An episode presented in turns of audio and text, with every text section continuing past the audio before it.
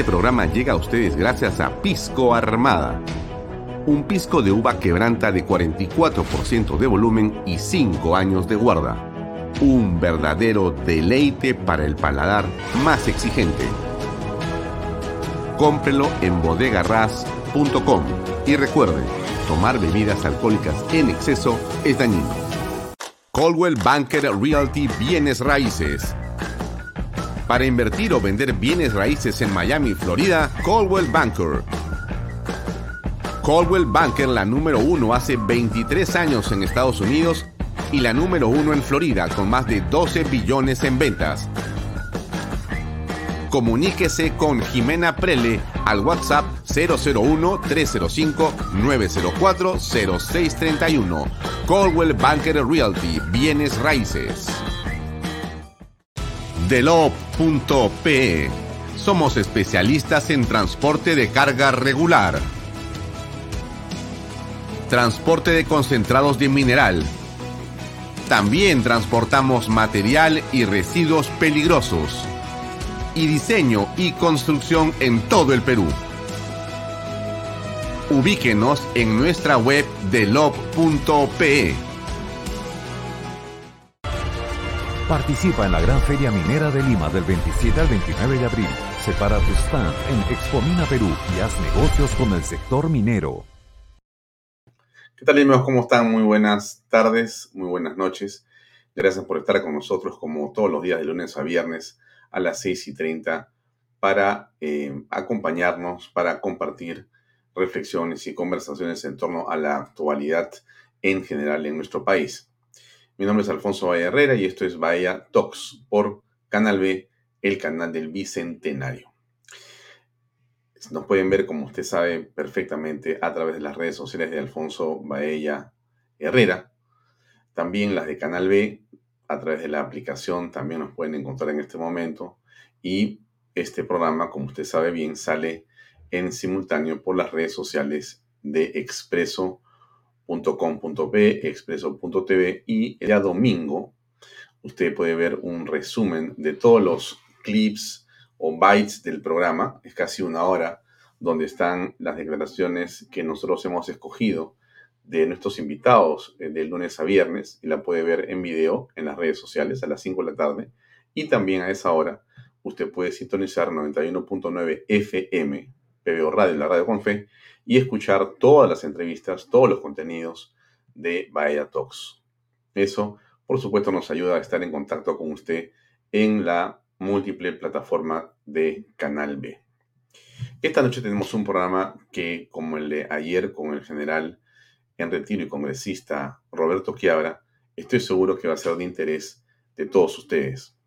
Nos va a acompañar el almirante Luis Gianpietri para hablar sobre la justicia y si la misma puede tardar, pero al final llegar. Vamos a conversar con él a las 7 en punto. Para los que no ubican quién es el almirante Luis Giampietri, déjenme hacer una brevísima eh, semblanza de él o una reseña muy, eh, muy sucinta, por cierto, pero para poder ubicarlos ustedes en el contexto de la entrevista que vendrá a las 7 de la noche. Eh, Luis Alejandro Yampietri Rojas tiene en la actualidad 82 años, nació el 31 de diciembre de 1940. Es eh, un vicealmirante en situación de retiro, especialista en inteligencia naval de la Marina de Guerra del Perú y un político peruano. Fue primer vicepresidente de la República en el segundo gobierno de Alan García Pérez y congresista de la República en el periodo 2006-2011. Nació en Bellavista, Callao, es hijo de Luis Jean Pietri Berenice y Rosa Rojas Lapointe. Realizó sus estudios escolares en eh, los colegios de San José Maristas del Callao y del Colegio La Inmaculada. Ingresó a la Escuela Naval del Perú, donde se graduó como bachiller en ciencias navales. Luego se graduaría como buzo de la Marina y luego se especializó en demolición y operaciones especiales. En el año 68 Siguió el curso básico de Estado Mayor. En el 74 se graduaría en el curso avanzado de Estado Mayor en la Escuela Superior de Guerra Naval y en el 83 estudiaría el curso de alto mando en la misma escuela. Jan Pietri se ha especializado en temas navales y ha sido jefe del Instituto del Mar del Perú. Quizá uno de los momentos en su vida más intensos y más peligrosos tuvo que ver con que él estuvo en la Embajada de Japón, no como visitante, no como un eh, transeúnte, sino fue uno de los 72 rehenes que el movimiento revolucionario Tupac Amaru, un grupo de sanguinarios terroristas, eh, secuestró y tuvo en vilo durante varios meses a quienes estuvieron en la residencia del embajador de Japón en el año 1996. Jan Pietri, dicho sea de paso, fue una de las, eh, digamos, personas que colaboró, que trabajó, que fue eh, de una presencia destacada en esa liberación, estando él como uno de los prisioneros, tuvo un papel descollante en permitir diezmar a este grupo de asesinos terroristas del MRTA. Y Pietri va a estar con nosotros ahora para conversar en torno a los temas de actualidad eh, política. Bien, cosas que tocar el día de hoy. Por cierto, ¿qué tema es el tema que está, digamos, centrado en este momento? Bueno, ayer la votación sobre el habeas corpus presentado a favor del indulto eh, otorgado a Alberto Fujimori fue 3 a 3 y terminó finalmente con el voto eh, dirimente del presidente del tribunal del TC, Augusto Ferrero, inclinó la balanza a favor del exmandatario. Eh, bueno, esto ha eh, traído como efecto que en los siguientes días debe producirse la excarcelación definitiva de Alberto Fujimori. Fujimori.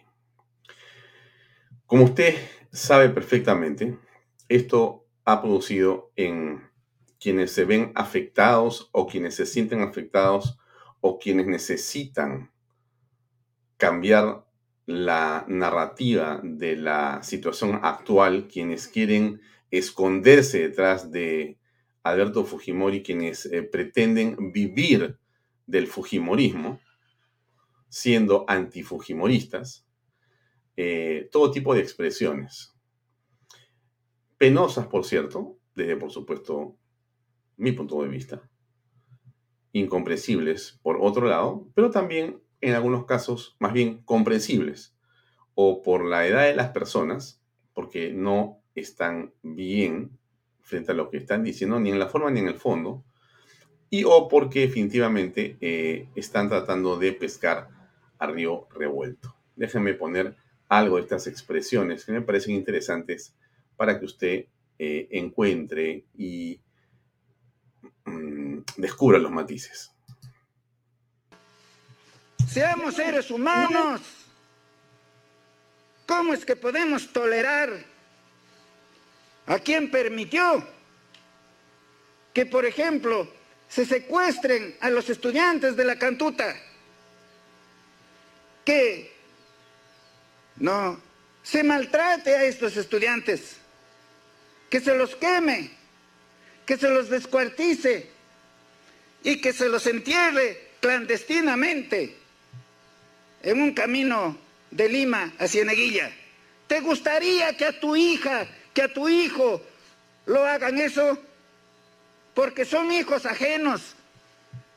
¿Te puedes quedar tranquilo? ¿Te puedes quedar tranquila? Diciendo, ah, pero él se hizo mucho bien al Perú. Hay que reconocerle sus buenas obras. Pero yo les pongo como ejemplo, en Alemania, no fue Hitler, Adolfo Hitler, el que lo convirtió en potencia mundial a Alemania, fue él.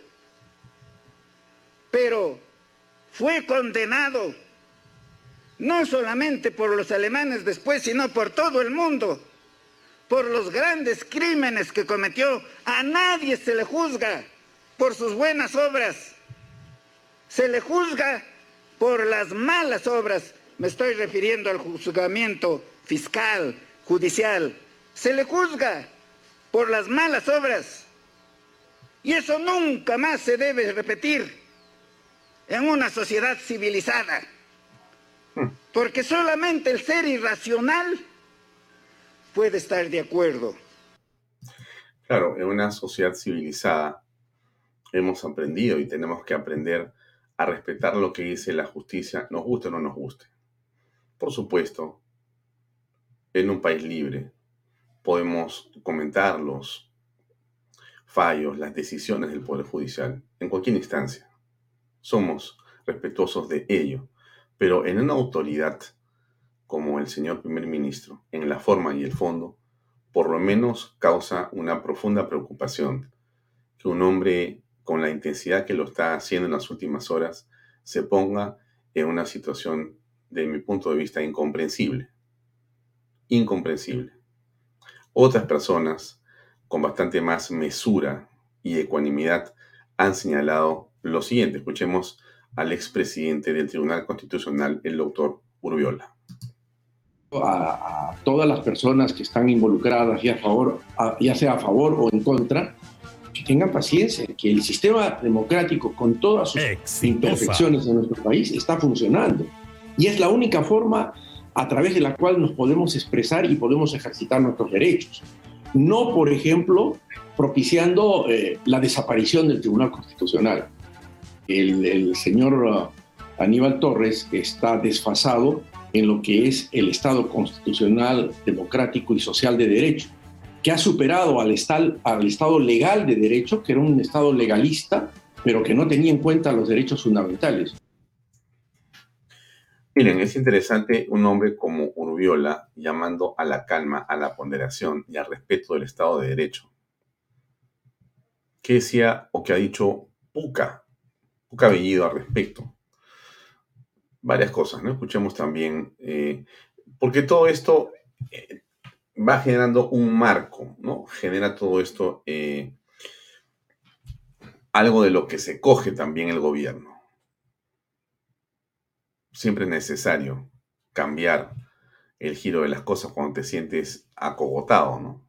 Esa es una regla de cualquiera que esté en comunicación política. Nosotros si estamos diciendo vamos a reforzar la otra, lamentablemente eh, esta decisión desafortunada del Tribunal Constitucional de haber eh, liberado eh, al señor Alberto Fujimori. Nuestra postura es clara, de rechazo, sin embargo, consideramos que los mecanismos de elección de los tribunos del Tribunal Constitucional no son las más adecuadas y estamos ya elaborando una propuesta de una modificación constitucional para que existan nuevas formas de evaluación eh, y de nombramiento de miembros del Tribunal Constitucional. Como,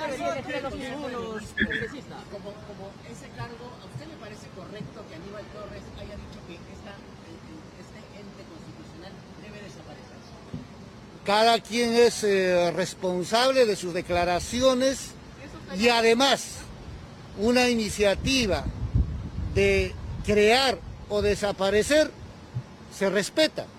Se respeta definitivamente porque el ciudadano, los funcionarios pueden plantear. No es un delito.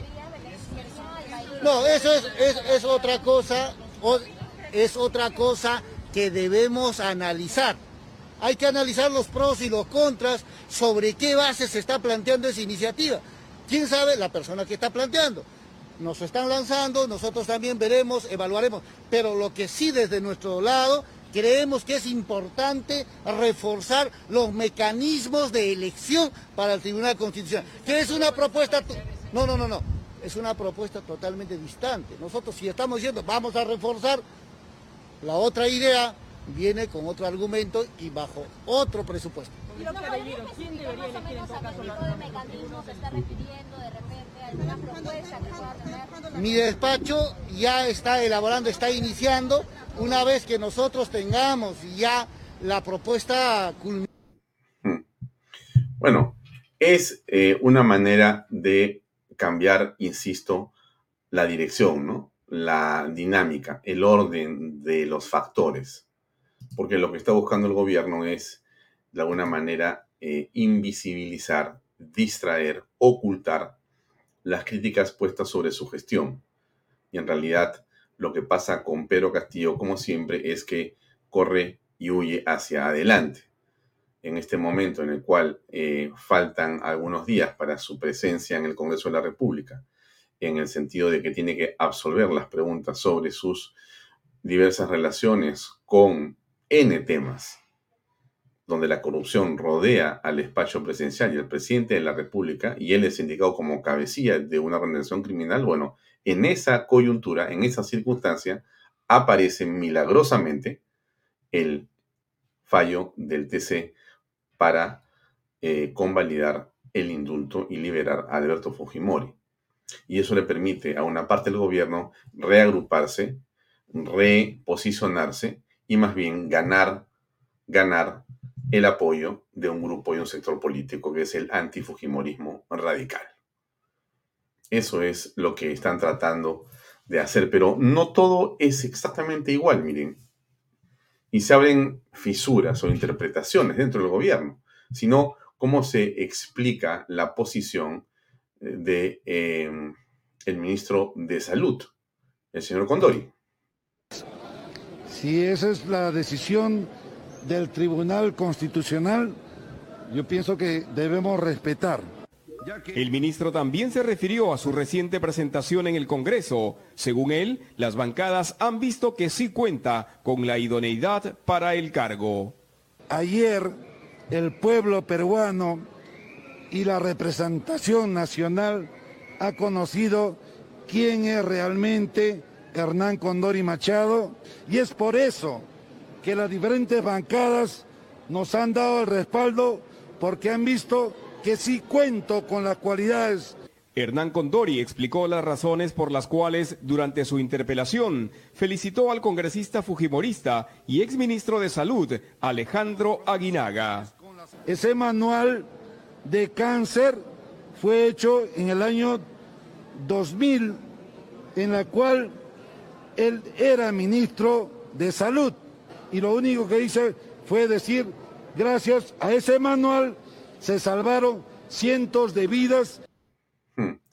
Miren, ahí eh, uno puede apreciar con claridad algo que está surgiendo y es esta posición del ministro de Salud.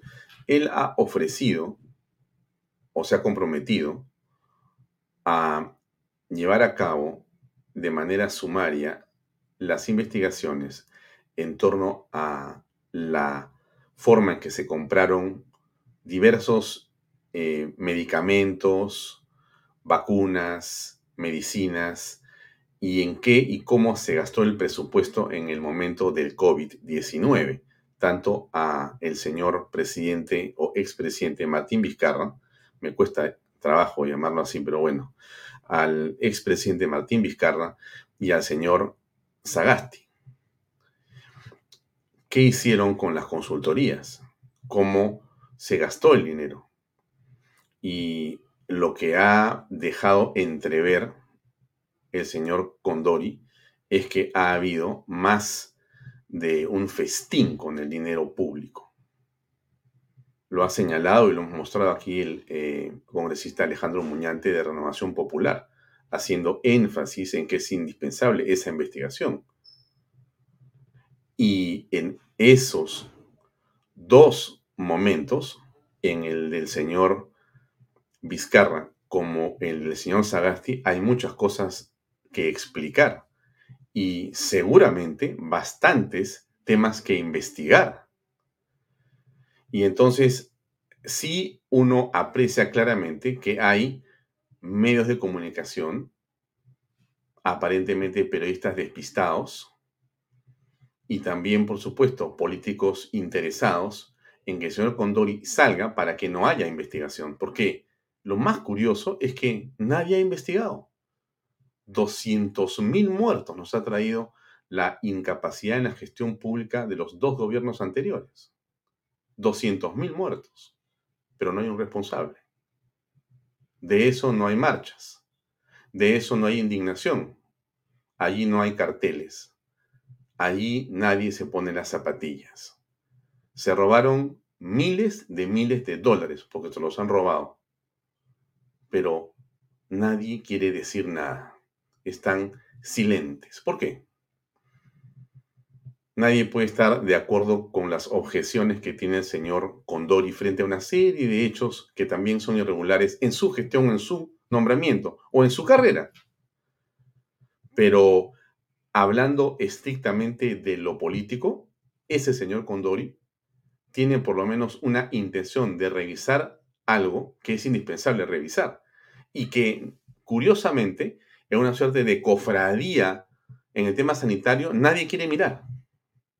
¿Por qué? ¿Qué cosa hay de secreto en lo sanitario? Si no acaso, y pregunto yo, ¿no será que descubriremos detrás de eso realmente un festival de compras? ¿No será?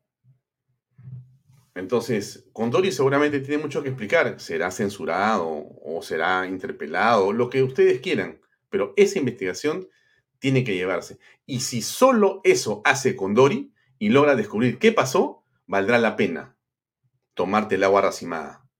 Porque en, en realidad esto es indispensable. No podemos avanzar sin resolver exactamente quién fue y cómo, bajo qué esquema fueron irresponsables los políticos en hacer lo que les da la gana con el dinero que tanto ha costado juntar a todos los peruanos.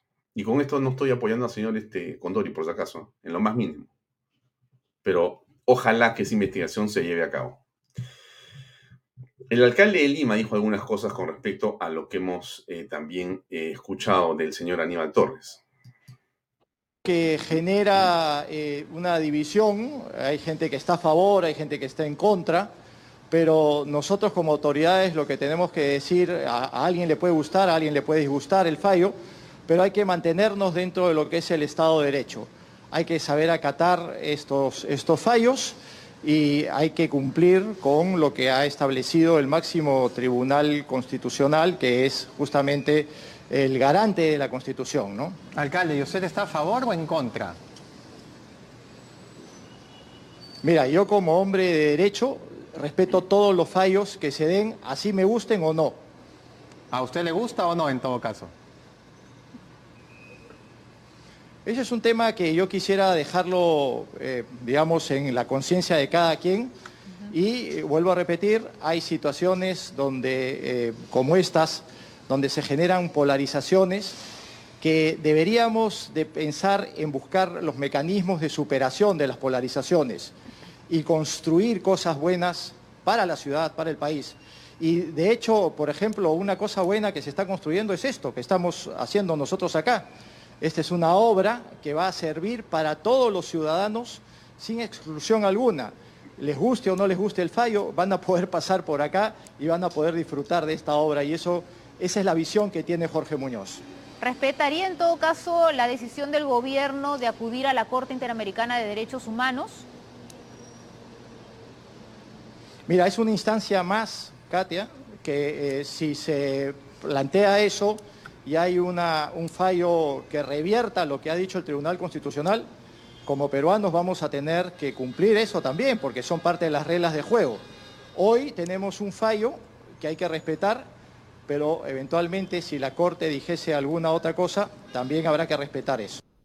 Es correcto, es correcto, pero bueno, va haciendo tratar de pasar páginas, ¿no es cierto? Ahora, eh, alguien me pone algo interesante. Gracias, eh,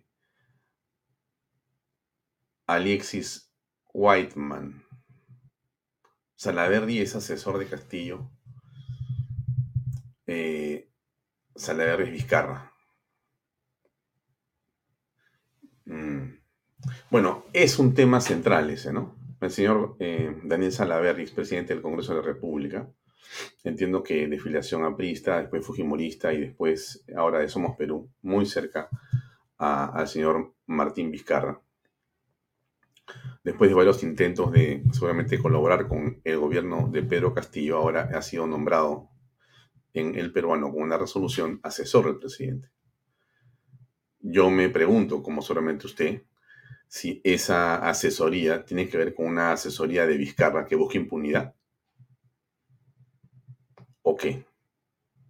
Por eso es que yo creo que si Condori quiere mostrar que al margen de todas las cosas que se objetan de él, realmente quiere destacar como un político recordado por haber sido valiente y haber intentado mostrar honestidad, esa investigación tiene que llevarse a cabo sumariamente e inmediatamente. Por lo menos el Ministerio de Salud tiene que emitir un informe para decir qué fue lo que pasó y denunciar desde ahí, a través de la Procuraduría, a quienes estén responsables y permitir que la Fiscalía y la, etcétera, se haga lo que se tiene que hacer. Pero no se puede aceptar que mueran 200.000 peruanos con un manejo tan negligente como el que ha habido en el país. Eso es inaceptable, pero no hay marchas. Nadie pone cámaras en las plazas para decir vengan a marchar. Nadie se pone con reflectores o con proyectores en las paredes de quienes son los responsables. Nadie dice me pongo de pie. Ahí sí, los hashtags desaparecen. ¿Por qué? ¿Qué magia tenía Vizcarra? Que por lo menos yo no la sentí. ¿Qué magia tuvo sobre esas personas que se han olvidado de reclamar la muerte de cientos de miles? 212 mil peruanos muertos. No por el COVID, no por el COVID, por la negligencia de autoridades. Negligencia de autoridades. Y eso tiene que investigarse, tiene que investigarse. No es posible que en el Perú pase esto y nos quedemos callados. ¿Qué tipo de sociedad somos?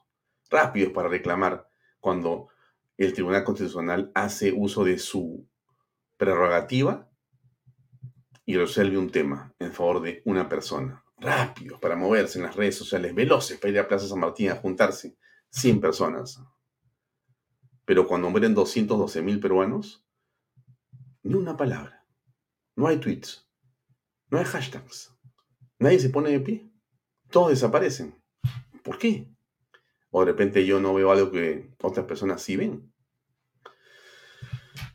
Lo dejo, lo dejo ahí. Em, termino con esta opinión de Keiko Fujimori al respecto hecho. Eh, yo sé que, mi padre, nuestro apellido genera polémica.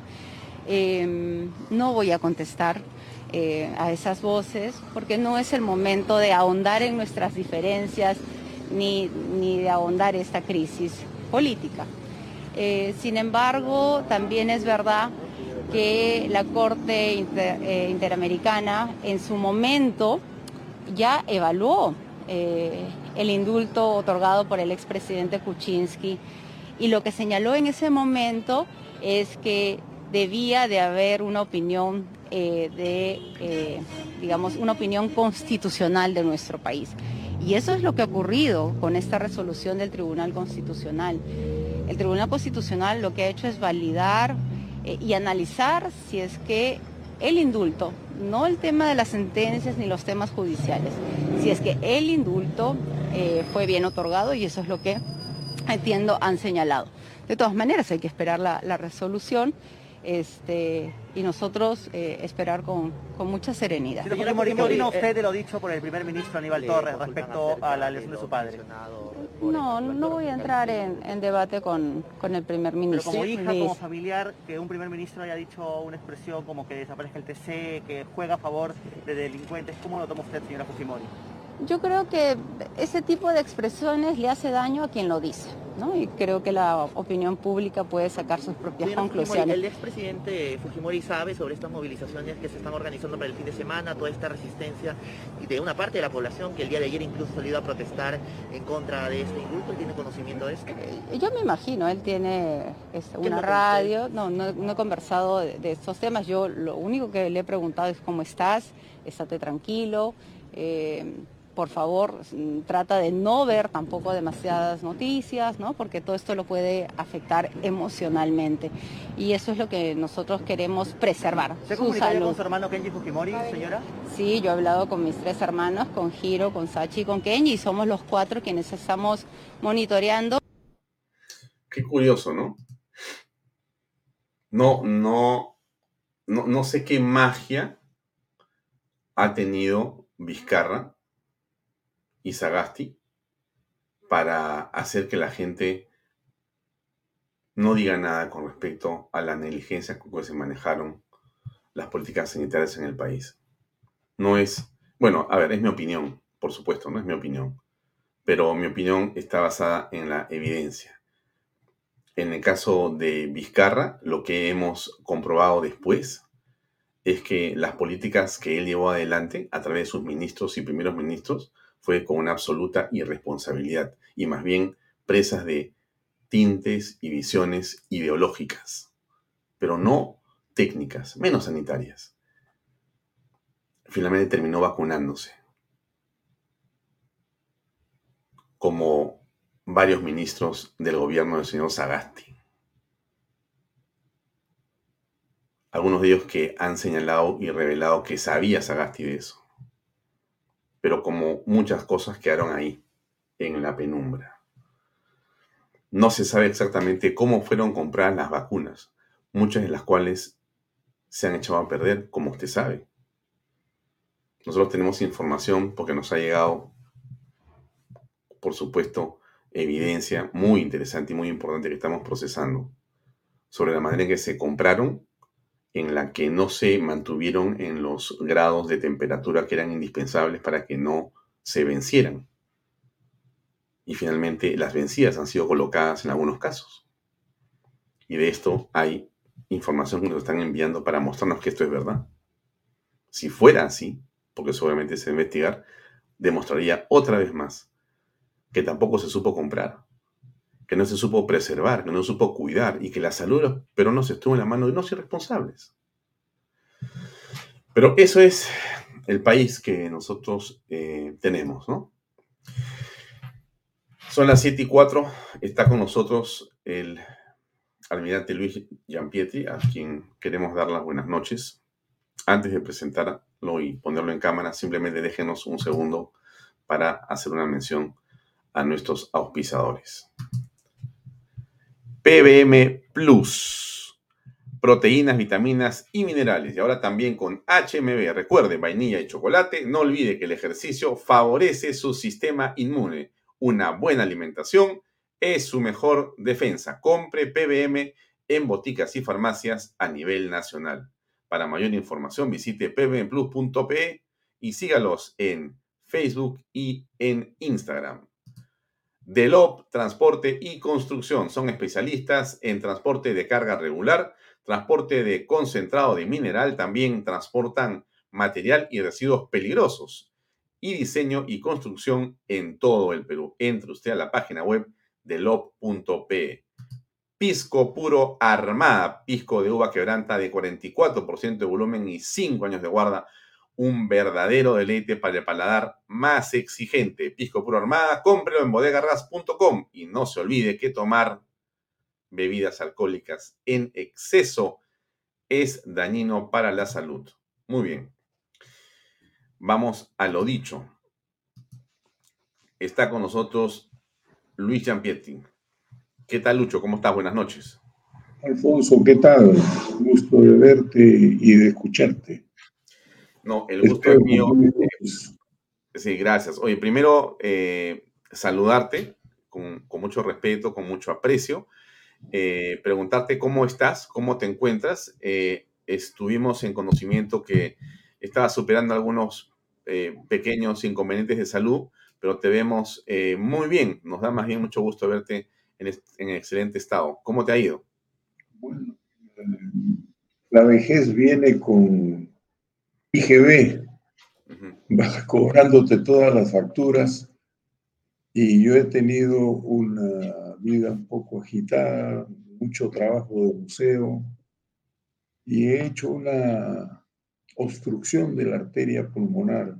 No es un COVID ni nada parecido, pero sí me limita un poco la respiración y tengo que de rato en rato usar oxígeno creo que es una enfermedad rara porque solamente hay un 18 personas de un millón que tienen este tipo de enfermedad.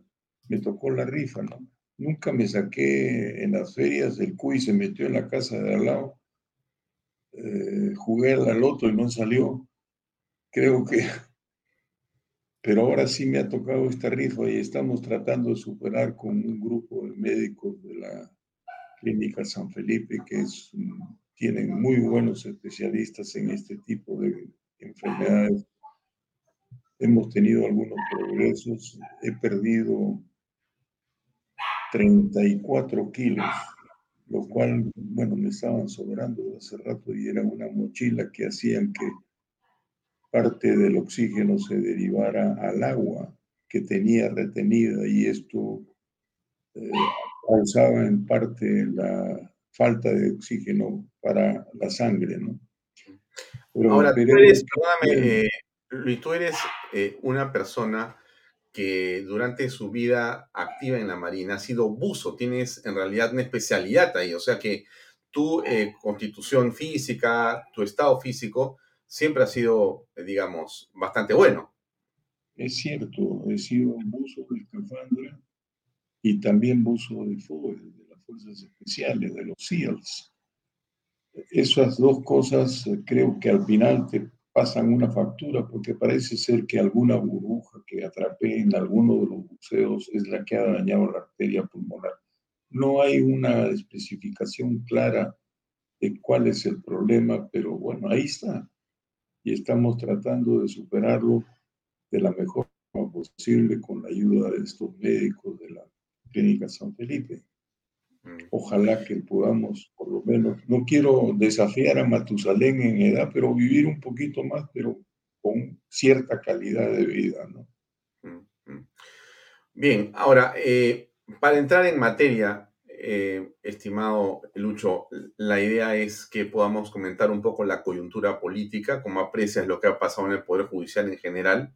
Comencemos por el tema del Tribunal Constitucional y las últimas horas de una decisión que sin duda ha traído y quizá va a traer una serie de comentarios todavía, no sabemos hasta cuándo. Pero ¿cuál es tu opinión sobre lo que ha ocurrido eh, con este fallo? Yo creo que estamos un poco desinformados de qué es lo que ha pasado. Esto no es un tema que ha brotado porque entró el señor Castillo de presidente de la República. Alguien lo puso y lo puso para una función específica. Crear la contradicción dentro del Estado al mismo estilo que lo programó Gramsci y Tomatis en el siglo pasado. Creo que eso está escrito. Eh, él decía que Gramsci decía que Marx se había equivocado al buscar la confrontación de clases, de la aristocracia con el proletariado, y que lo que había que hacer era la infiltración. Eh, yo te pregunto, y tú eres una persona inteligente y me vas a dar, creo, la razón. ¿Qué institución del Perú no ha sido infiltrada? nombro las que decía en esa época el señor eh, Gramsci hablaba de la iglesia, de la Fuerza Armada, de las universidades, de los colegios, de la familia, de la religión. O sea, realmente en todos los campos ha venido sucediendo algo que ha llevado a ser que se debiliten estas instituciones que son básicas y vitales para el transcurrir de nuestro país. Nosotros lo vemos ahora como un problema del señor Castillo, que en parte es cierto. Él es un hombre que no está preparado, él mismo lo ha dicho, no lo digo yo, para manejar el país. El Perú no se puede dar el lujo de tener una escuelita nocturna o diurna para enseñarle a un individuo que llegó a la presidencia cómo ser presidente. Creo que eso es una, un, mal síntoma de lo que está pasando y creo que lo que está buscando, creo, y que no lo hace él como persona. Ya tuvimos un ensayo de esto durante la época del gobierno Velasco. Tu padre fue uno de los que fue perjudicado dentro de este tipo de gobierno. Recuerdo claramente que lo sacaron del país. Creo que eso marca un poco lo que se ha querido volver a repetir. Teníamos en esa época alrededor de mil cubanos acá y un embajador que tenía una función política. Y te lo digo yo porque yo aquí estoy ahorita, he venido a Paracas, hice un campeonato sudamericano con 26 países y el ministro consejero Resilles, me acuerdo el apellido, me vino a decir de que tenía que expulsar a Sudáfrica por hacer uso de la parte IT. Yo consulté esto con mi comando y el comando consultó esto con el presidente Morales, que estaba 15 días, 10 días de presidente, y me dijeron que no importaba que se fueran, lo cual iba a traer como consecuencia, y de esto hay muchísimos testigos que todavía viven, que alrededor de 15, 16 países del Commonwealth nosotros ideamos una maniobra y al día siguiente, en la primera sesión de las seis de la mañana, pedimos que Cuba fuese expulsado del campeonato por ser una entidad que estaba llevando política en un tema deportivo. Un poco lo que está pasando con Rusia en este momento. Creo yo que esa de sacar a los deportistas por sus ideas políticas no es muy, no es muy loable, pero aquí pasó. Y efectivamente, la mayoría de los 26 países votaron para que Cuba, Albania y Bulgaria, que eran parte de este grupo, se fuesen del campeonato. Lástima porque Cuba tenía seguramente el mejor equipo, pero a lo que voy es a que quien vino no fue cualquier persona, fue el ministro consejero de la embajada a transmitirme una orden, entre comillas, de Fidel Castro de que votáramos a Sudáfrica. Yo creo que esto no paró hasta que hubieron el hundimiento del sabotaje de los dos buques cubanos y eso un poco que les hizo ver que los peruanos no éramos manos tontas, como dice el, el señor ministro de Justicia, sino que sí sabíamos defender a nuestro país. Y eso, este, en los buques, el embajador Núñez, si no me equivoco el apellido, bajaron varios bultos que todos sospechamos que eran armamento que ya estaban metiendo acá. Yo hago una sola pregunta y dejo a, la, a tu audiencia para que lo contesten. ¿Qué pasó con los 100 médicos que vinieron con tanto bombo y platillo? ¿Dónde están? ¿En qué hospitales atendieron? ¿A qué pacientes atendieron? Y después que terminaron con eso, ¿dónde se han ido? ¿Ya salieron del Perú o están acá todavía? ¿Quién les eh, convalidó los títulos de médicos? O sea, realmente esto no es una casualidad. Esto viene siendo un programa que ya se aplicó con éxito en Venezuela, se aplicó con éxito en Bolivia, en Nicaragua, y ahora el Perú está en la línea de mira porque somos lo que fuimos, el centro del Tahuantinsuyo, éramos el centro de América Latina. Geopolíticamente el Perú tiene un valor extraordinario, no solamente por su valor económico, sino por su valor político, geopolítico. Entonces yo creo que, ¿qué es lo que está haciendo Castillo? Poniéndole trabas permanentes al Congreso de la República. Él sabe que los congresos caminan a la velocidad de la tortuga, mientras que ellos con libertad pueden moverse como la liebre. Si todas las semanas le plantean un problema distinto, ¿qué estás creando? Contradicción. Y en la sensación popular, ¿qué creas? El Congreso no funciona, el Congreso es, eh, es un ente que está en exceso en el país, que es una de las acciones que quieren hacer cerrar el Congreso de la República. Creo que en esta oportunidad le ha fallado un poco porque la gente aquí, en el fondo, en el fondo, todavía tiene rezago de la vacuna, del velaquismo y del terrorismo.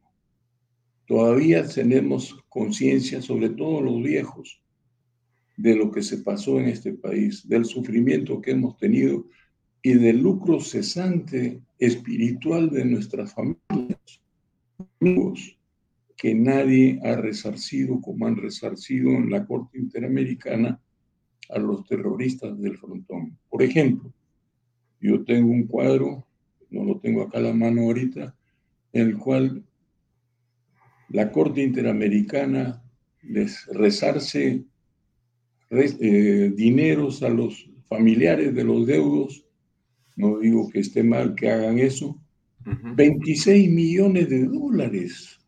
¿A qué policía le han dado siquiera mil soles? Porque murió el padre o murió el hijo o murió la madre o murió alguien. A los miembros de las Fuerzas Armadas. No es un negocio, pero algunos sí hacen negocio de esto. Y es un poco lo que está pasando. La mayor ha sido tocado por el Tribunal Constitucional, que es esta sentencia del frontón, y la última sentencia que han sacado con la valerosa actitud del doctor Ferrero. Sí, yo por eso quería eh, que me dieras tu opinión con respecto a la de Alberto Fujimori, y después entramos a mirar un poco lo que pasó con el frontón, que fue una espada de Damocles sobre varios valerosos miembros de la Fuerza Armada. Pero coméntame, por favor, tu opinión sobre lo que ha sido eh, este fallo de Alberto Fujimori y su excarcelación de los próximos días. Yo he discutido con mucha gente que fue parte del Congreso de la República en la época en que teníamos Senado del grupo que estuvo el lado de Fujimori. Y he leído documentos no hechos por peruanos, sino por extranjeros, en los cuales dicen que Fujimori no le dejaron mucha alternativa. O él hacía lo que hizo, o simplemente lo sacaban del partido a Fujimori. ¿Por qué? Yo pienso que no fue un golpe, sino fue un contragolpe, porque el golpe ya se lo había dado el Senado. 52 de las leyes que salieron, creo que alrededor de 20 antiterroristas, fueron quitadas de escena. Los, eh, el presupuesto del año 1993 no se lo dieron. Fujimori pasó al 1994 sin presupuesto y varias de sus funciones presidenciales fueron retiradas por acuerdo del Senado de la República. Entonces, cuando a mí me dicen que fue un golpe, yo digo, ¿quién tenía, quién impulsó ese golpe? No le dejaron mucho margen y Montesinos indudablemente aprovechó para cantarle al oído al presidente, cierra el Congreso, cierra el Congreso. Yo creo que la cerrada del Congreso de Fujimori fue mucho más legal, entre comillas, que lo que fue la cerrada del Congreso a patadas del señor Vizcarra, que la hizo sin una interpretación que no tenía pies ni cabeza. Dijo lo que no había pasado y cerró el Congreso y los votó a todos. ¿Qué pasó con las sesenta y tantas leyes que Pedro Lachea hizo, por ejemplo? porque dice la Constitución que cuando los congresos se cierran se nombra una comisión permanente que la presidió en este caso la CHEA y sacaron una serie de leyes. Ninguna se tocó, nada. El periodo del señor Olachea pasó en blanco. No pasó nada. En este país se han dado una serie de leyes que podrían haber arreglado muchas cosas, pero nunca se aprobó por el, el siguiente Congreso, no las ha tomado en cuenta. O sea, yo creo que esto no hay que olvidar que la subversión tiene un combustible muy ardiente que incendia praderas, que es la contradicción. Aquí están jugando al juego de la contradicción. El Congreso no ha terminado de entender el enunciado de un problema y ya le están planteando un otro problema y los mantienen ocupados. Yo he sido congresista y la verdad es que la lentitud que tienen los congresos es por la hermenéutica parlamentaria, como decía Carlos Melgar. La hermenéutica parlamentaria hacía que los congresos sigan ciertas reglas en sus decisiones y estos no son pues de un día para otro, tienen que hacerse con tiempo. Pero si tú comienzas a fallar como están fallando ahora, de dejar muchas cosas en el aire, ¿qué necesidad tenía el señor Castillo de llevar esa basura de gente que ha llevado como ministros? ¿Qué necesidad? No me digan que entre 3 millones, 300, 33 eh, millones de gente no había mejores eh, candidatos a ocupar los ministerios. Y sobre todo, ha dicho de todo, incluso ha repetido la lección que le hizo Torres, pero al final no ha dicho una de las cosas más importantes. ¿Va a ser la constituyente? Va a pedir un referéndum, eso no lo ha dicho hasta ahora. O sea, lo que está haciendo es meciendo a la población y ganando tiempo mientras que sigue esto siendo manejado desde fuera. Yo no creo que a él le dé la mente para hacer un, una cosa tan sofisticada como la que están haciendo. Yo creo que Cuba está detrás de esto y basta ver a quien han nombrado al famoso gallo, no me acuerdo cómo ha pedido, que era el jefe de inteligencia Zamora, que era el jefe de inteligencia principal de Cuba. Está como embajador acá en Perú ahora. ¿Qué creen que puede estar haciendo este hombre? Dando órdenes, dando directivas, explicando qué hacer. Y tiene gente que ha trabajado con él. El señor Cerrón ha sido mitad peruano y mitad cubano. Entonces, eh, ¿cómo no va a obedecer los órdenes? Yo creo que para mí el señor eh, presidente no tiene las luces como para planificar todas las maldades que se están haciendo en este país. Y tiene gentes como ministro Torres, que es un desbocado. Creo yo que yo tengo 81 años, todavía tengo algo de memoria y tengo algo de cordura. Él creo que es más o menos de mi contingente y que no doy fe de que él sea un hombre cuerdo, porque lo que está haciendo lo desdice al otro día y manda con fuerza aplicar sus ideas. Yo pienso, en resumen, Alfonso, esto no es obra de Castillo, esto está siendo digitado desde afuera. Y apenas eh, puedan romper todas las instituciones, la Fuerza Armada está muda, no dice nada, Claro, si ya le han metido presos a un comandante general y a, un vicealmirante, hace unas cuatro semanas le metieron que participaron en lo que dicen que fue un secuestro agravado. Secuestro agravado fue el nuestro. 126 días durmiendo en el suelo, despertados en la noche con un cañón de fusil, una a la cara, pero no me digan a mí que la gente que estuvo secuestrada en las bases, que estuvieron dos o tres días, les llevaron cafecito, pudieron hablar con su familia. Eso no es un secuestro, quizás una retención, no sé cómo se llama eso en los términos jurídicos, pero definitivamente no es un secuestro agravado. Y con ese, esa historia del secuestro agravado tienen paralizada la Fuerza Armada, que no sé, esto va a terminar mal.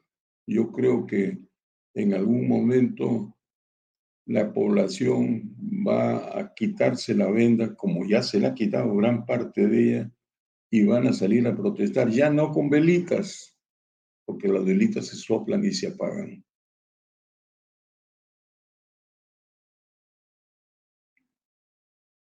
No te escucho. Micrófono, por favor. Perdón, has hablado, el Lucho, de la infiltración cubana.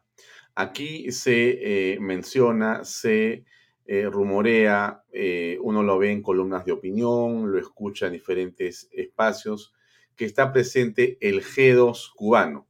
Tú eres un hombre de inteligencia también y tú sabes perfectamente qué significa eso, pero hay mucha gente que nos escucha, estimado Lucho, Pietri, y no saben qué es el G2 cubano, qué significa y para qué están acá los cubanos, eh, qué importancia podrían tener y qué tiene que ver eso con los venezolanos y qué tiene que ver eso con eh, el Foro de Sao Paulo o con la Agenda 2030 o con el globalismo o con el Foro de Sao Paulo. O sea, ¿qué tiene que ver eso? O sea, ¿dónde está la unidad de estos elementos? ¿Tú nos puedes dar una pista?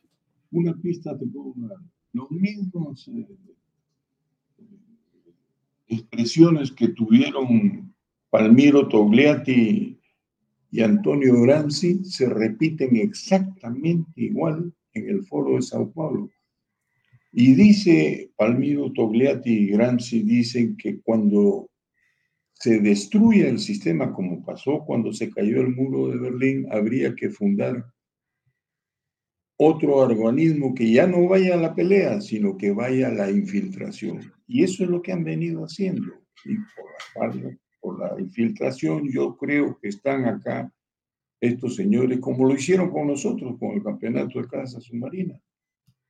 ¿Verdad que no lo sacamos a Sudáfrica, pero no pudieron competir, lo tuvieron que poner de jueces acá, tuvieron una actitud maravillosa los sudafricanos, pero los cubanos se fueron y, con mucha pena porque eran los mejores buceadores que había en el momento. Pero llegaron ellos una tarde en 3 yo 604, me acuerdo.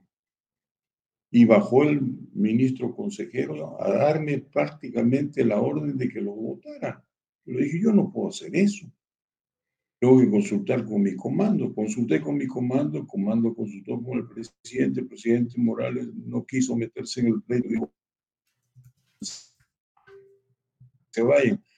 Pero que si se iban 10 países de los 26 que estaban acá y con lo cual ya teníamos deudas asumidas de alojamiento, comida, pasajes, no teníamos con qué pagar, iba a ser un caos tremendo, ya estaríamos presos todos los que organizamos ese campeonato. Creo que eso no les importó a los cubanos. Al final salieron, curiosamente, 10 años o 11 años después hubo otro campeonato igual en hilo. Y el que ganó fue un cubano de los que había estado con la delegación de Cuba, que se transfugó a Cuba de Cuba a Estados Unidos y formó parte del equipo norteamericano.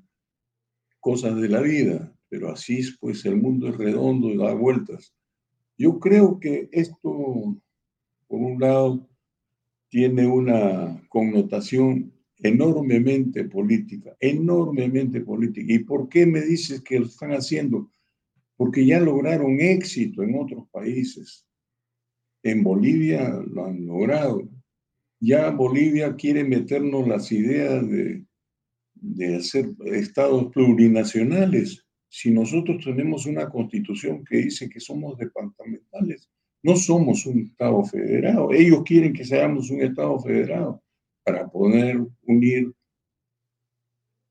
Bolivia con el Perú a través de los Aymaras en Puno. O sea, realmente este es un, un programa maquiavélico, muy bien diseñado, y esto no lo hace cualquier persona. El G2, para tu conocimiento, es el nombre que se le da a los jefes de inteligencia nacional en todos los países. Hay el jefe de operaciones, el jefe de material, el jefe de armamento, todo. Pero el G2 es el jefe de inteligencia. Y este señor ha sido el jefe de inteligencia cubano.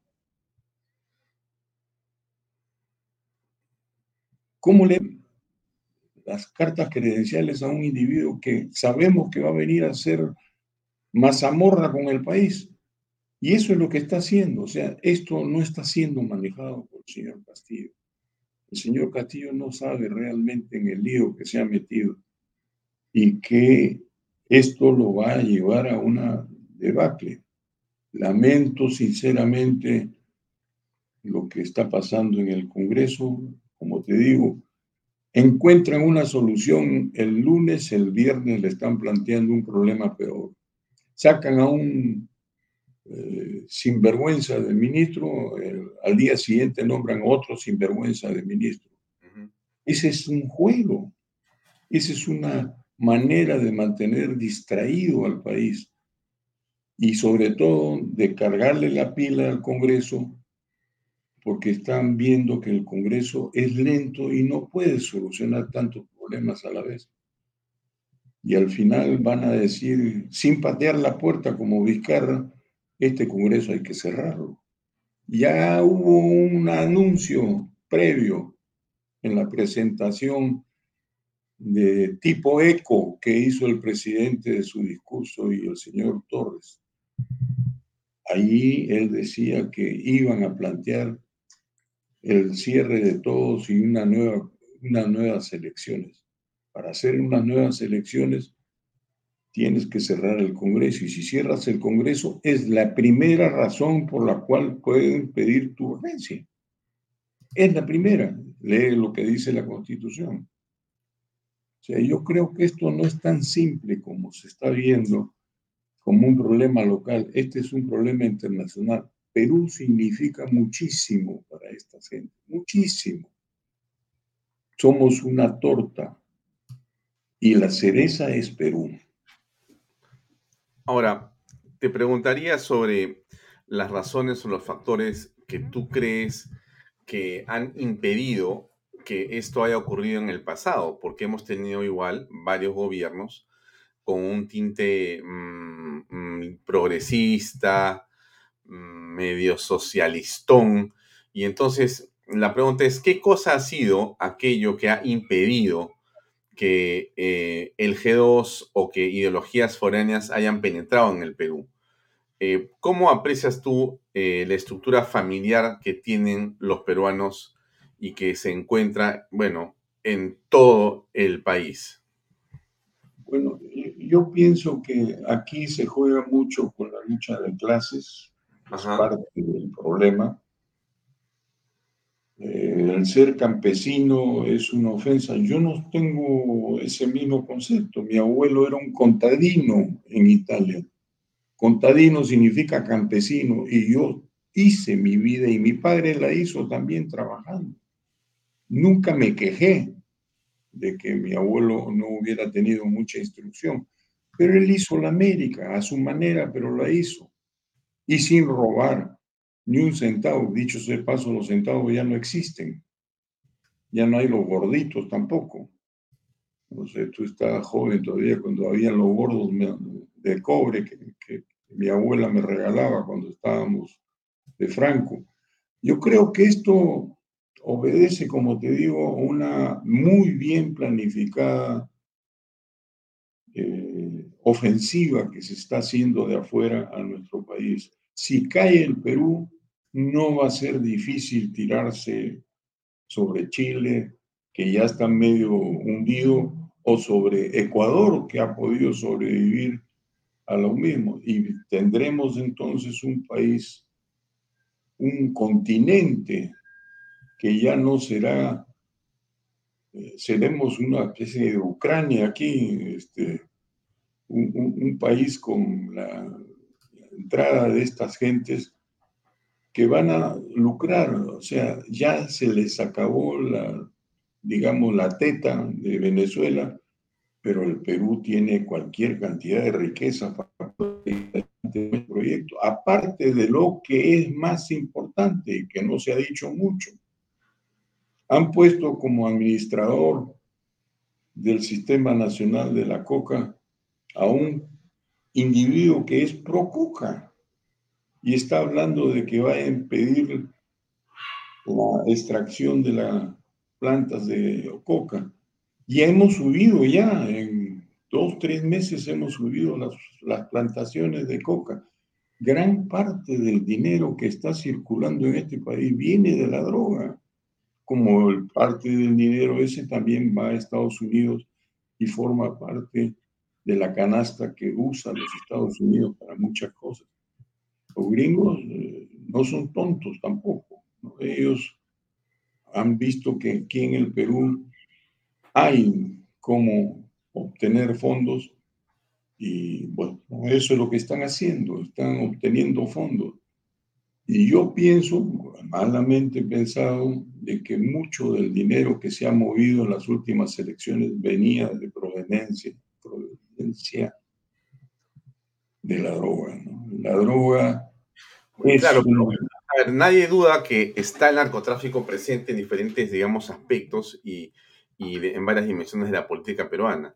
Eh, la pregunta sería entonces, ¿cómo hacemos para evitar eso? Porque es no solamente el narcotráfico, es el narcoterrorismo, es eh, la cocaína, es la amapola, eh, eso es dinero en cash que entra a las campañas políticas y a ciertos grupos que están ahí, o sea, recibiendo esto y frente a eso, ¿cómo se defiende la institucionalidad democrática?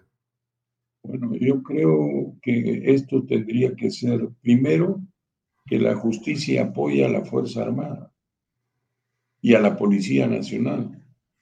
No le saque el cuerpo y que no haga que un juicio como el nuestro dure casi 38 años. Toda una vida enjuiciado. Hay gente que, menor que yo, que se ha pasado más de la mitad de su vida enjuiciado. Y no te olvides del lucro cesante espiritual de la familia, porque se piensa que el oficial está enjuiciado, está bien, pero la familia sufre, los hijos lloran, las mujeres se enferman. ¿Y quién rezarse eso? Nadie.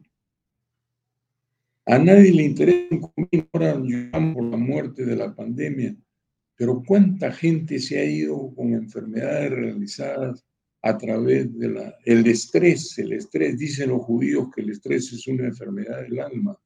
Y creo que es así.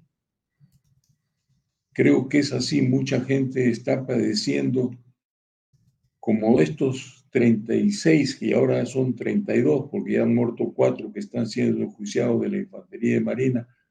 ¿Sabes cuántas sesiones han tenido hasta el momento en dos años? 138 sesiones. Tú sabes lo que eso significa.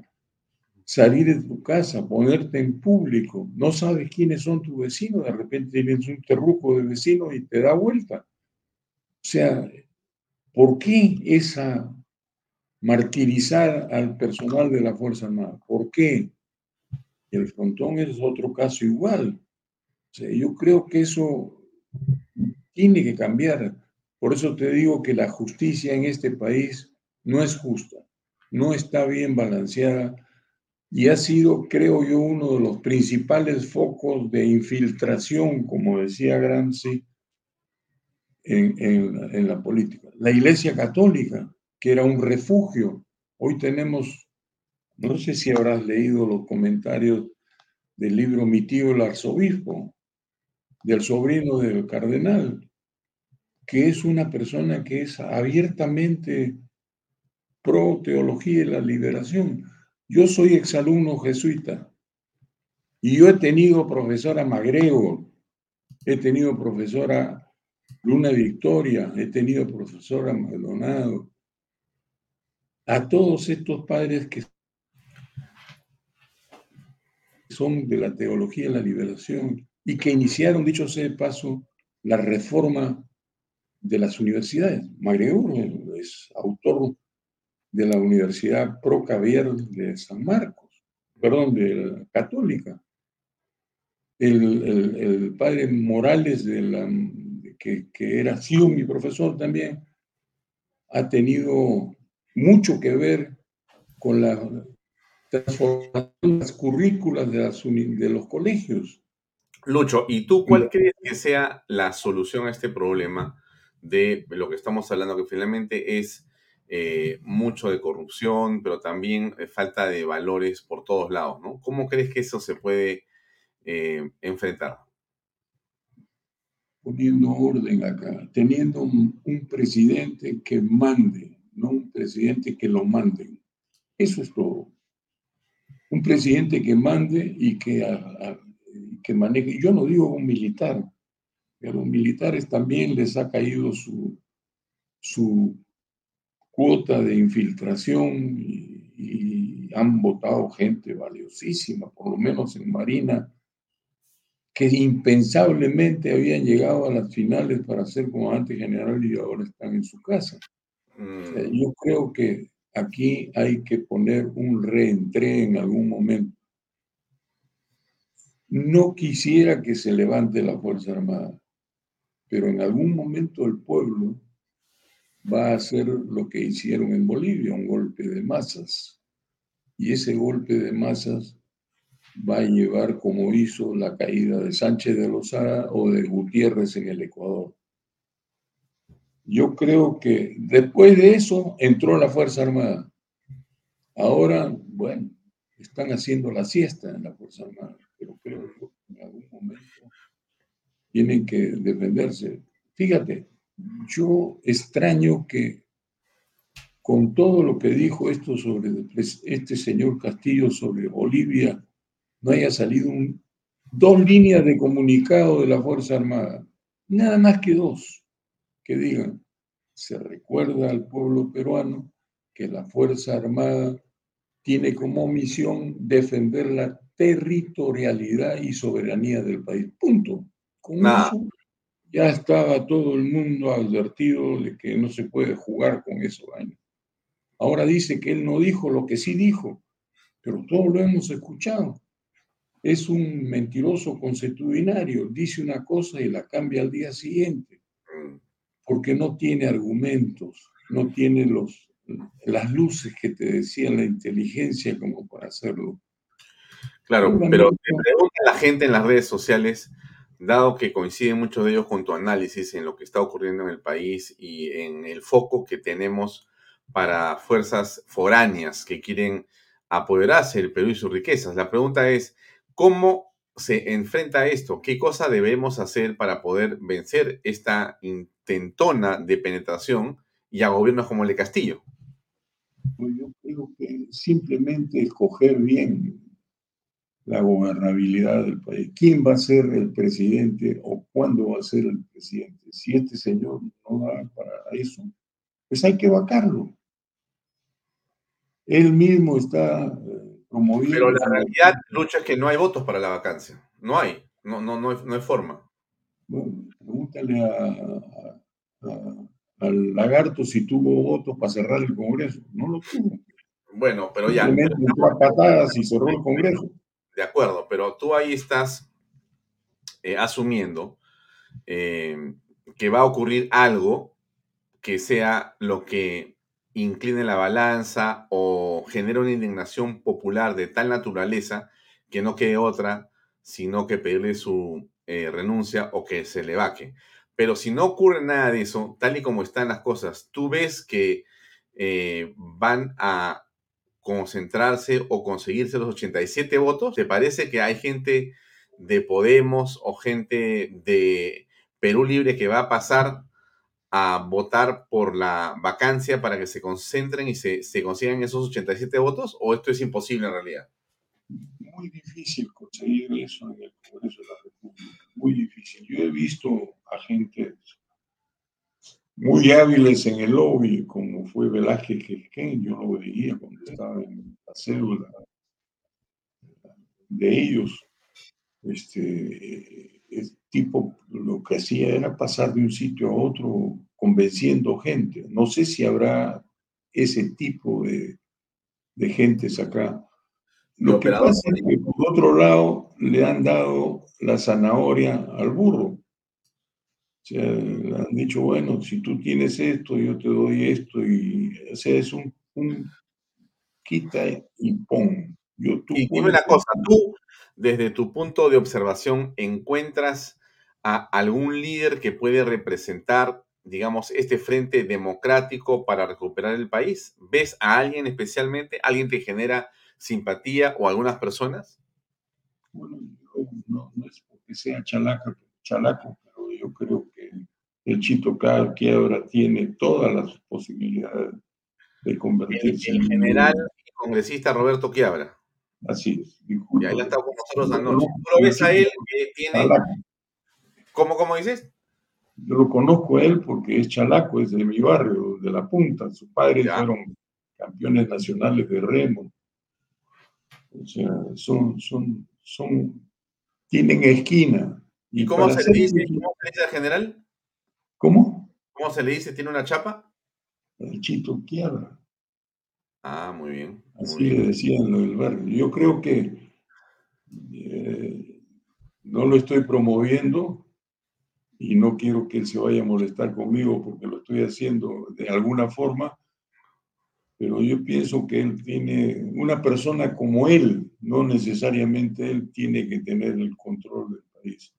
Este país tiene que ser manejado con mano dura y fuerte San Martín lo dijo, él no propuso una república, él propuso una, un soberano que podía ser un nuevo virrey o un conde o un alguien que, pero que tuviera el control absoluto de las órdenes. Aquí hace falta eso.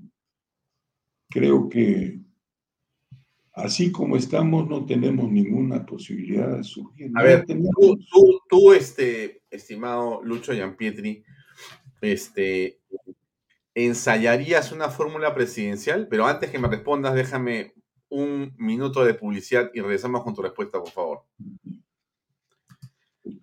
Bien, amigos, PBM Plus, proteínas, vitaminas y minerales, y ahora también con HMP. Recuerde que el ejercicio favorece su sistema inmune. Así es. Una buena alimentación es su mejor defensa. Compre PBM en boticas y farmacias a nivel nacional. Visite pbbplus.pe y también encuéntrelos en Facebook y en Instagram.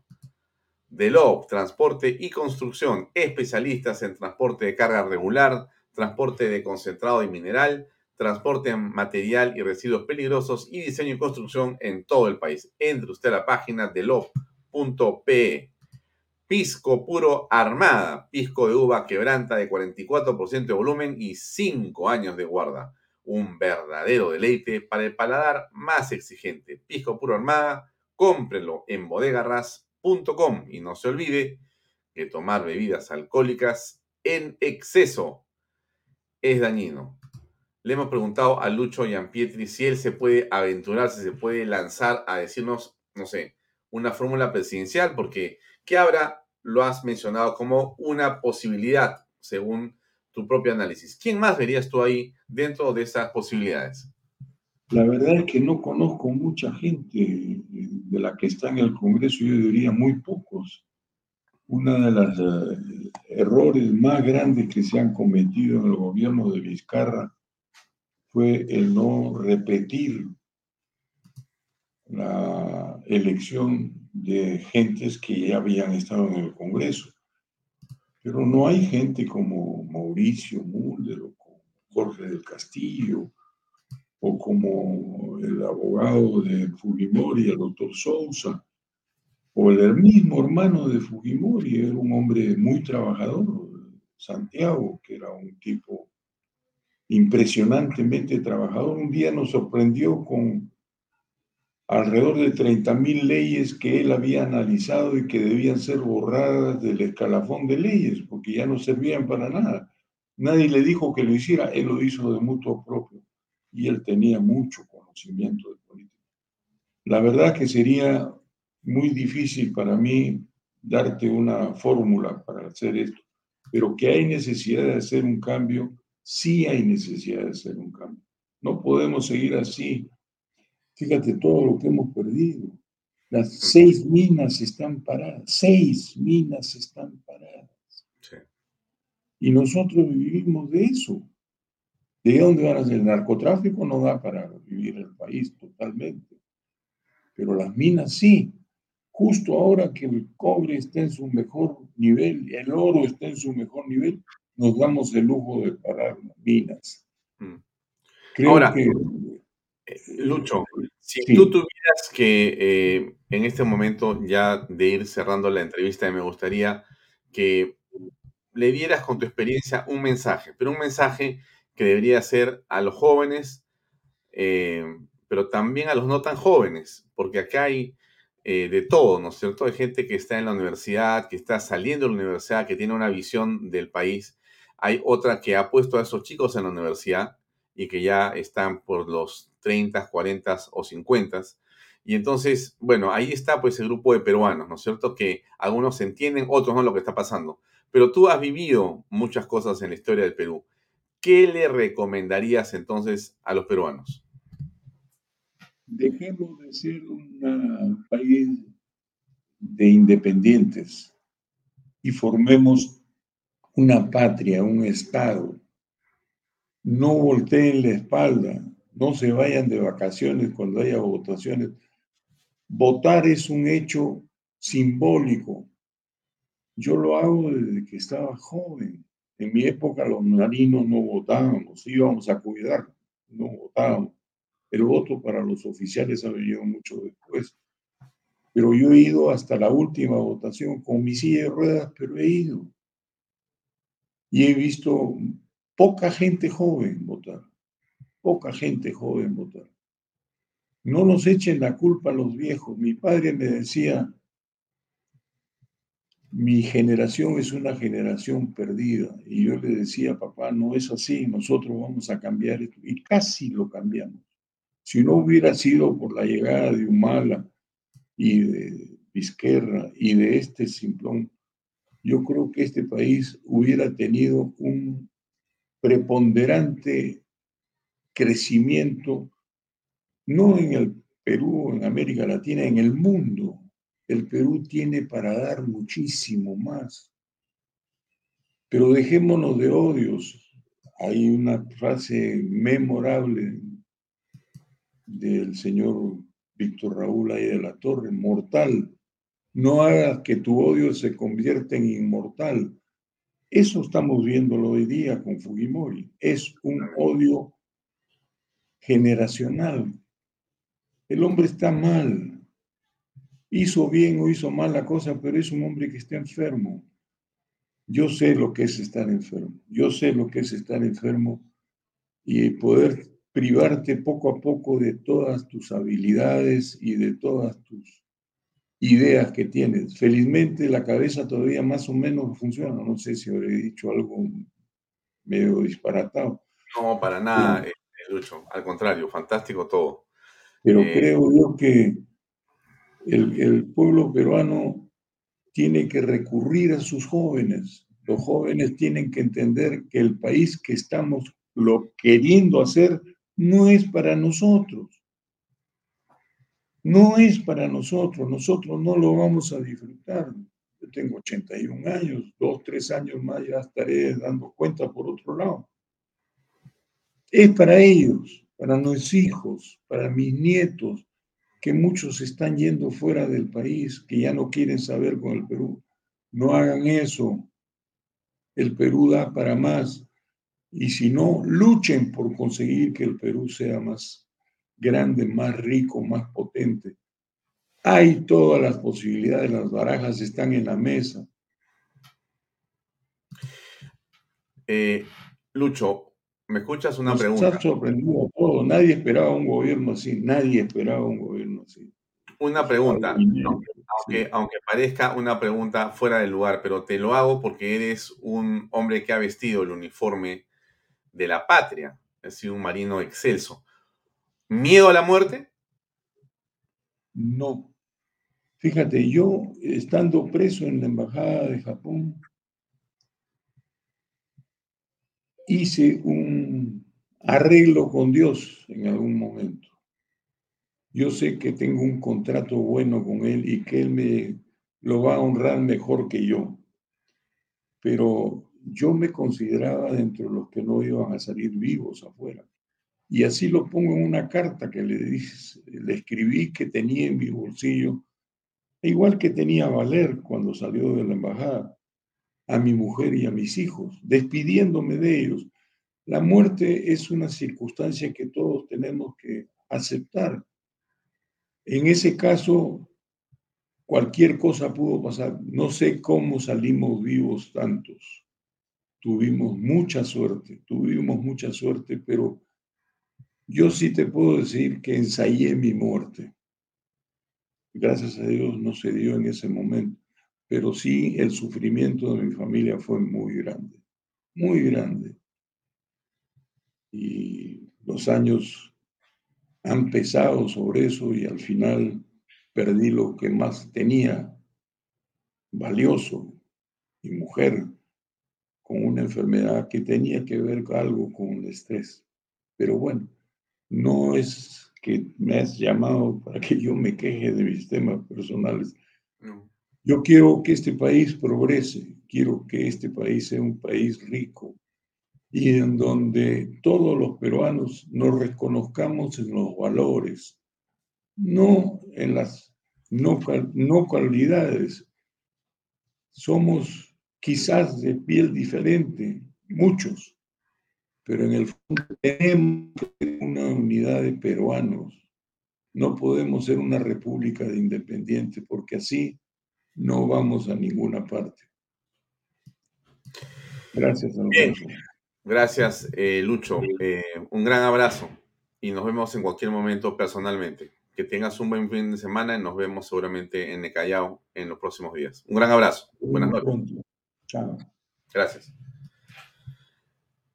Bien, amigos, eh, poco más que agregar en realidad, muy conmovido por las expresiones de el vicealmirante Luis Gianpietri, un hombre cabal, un héroe nacional, eh, un líder en todo su esplendor intelectual. ¿no? Excelente haber escuchado esta noche esta conversación. Estoy seguro que usted la seguramente habrá aquilatado, y la habrá reflexionado y disfrutado como espero que haya sido. Gracias por acompañarnos. Nos vemos el día lunes, como siempre, Dios mediante, a las seis y media en otra edición de Vaya Talks. Gracias por seguirnos y muy buenas noches.